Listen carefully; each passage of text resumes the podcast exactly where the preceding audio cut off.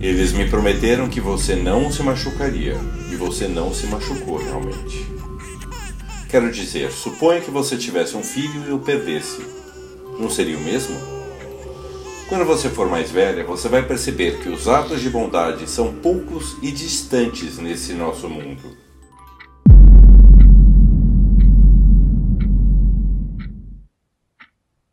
Essa é uma citação do livro O Bebê de Rosemary, de Ira Levin. Citações da literatura inglesa lidas por Cláudio Bruno.